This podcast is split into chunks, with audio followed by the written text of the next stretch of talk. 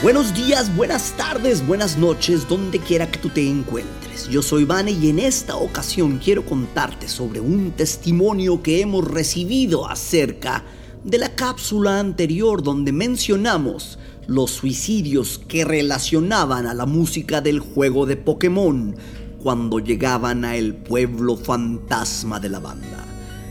Parte del reporte fue que muchos niños se aventaban desde edificios muy altos. Angelo nos manda esto. Escuchemos de su propia voz. ¿Qué onda, Vane? ¿Cómo estás? Fui el primero a escuchar esa musiquita de Pokémon de los suicidios. Y pues la verdad me dije a mí mismo, pues no me pasó nada, y escuché toda la musiquita, simplemente me dio risa y hasta ahí. Y ya cuando me dio sueño, pues me dormí. Me desperté sonámbulo.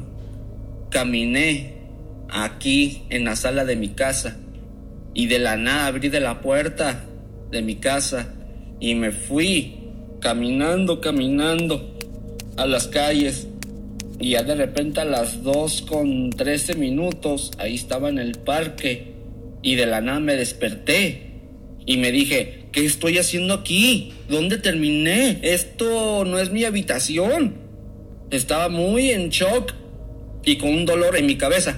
Un dolor bien fuerte. Y ya como a las ocho y media de la mañana mi vecino me habla y me dice, oye, ¿te encuentras bien? ¿Y por qué te saliste de tu casa caminando con las manos para arriba? ¿Y dónde andabas? Le dije, no me vas a creer, vecino, me acabo de despertarme allá del parque Oaxaca. ¿Cómo que llegaste hasta allá del parque de Oaxaca, hasta estas horas de la noche? Yo sí. Y sentí dolor en mi cabeza, no sé qué me pasó, si me golpeé o me hicieron algo. Y así pasó. Y esto fue mi testimonio sobre ese reto de la musiquita Pokémon.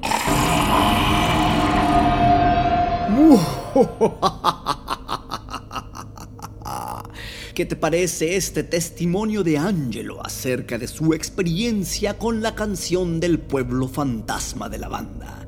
Espero sigas aquí el día de mañana.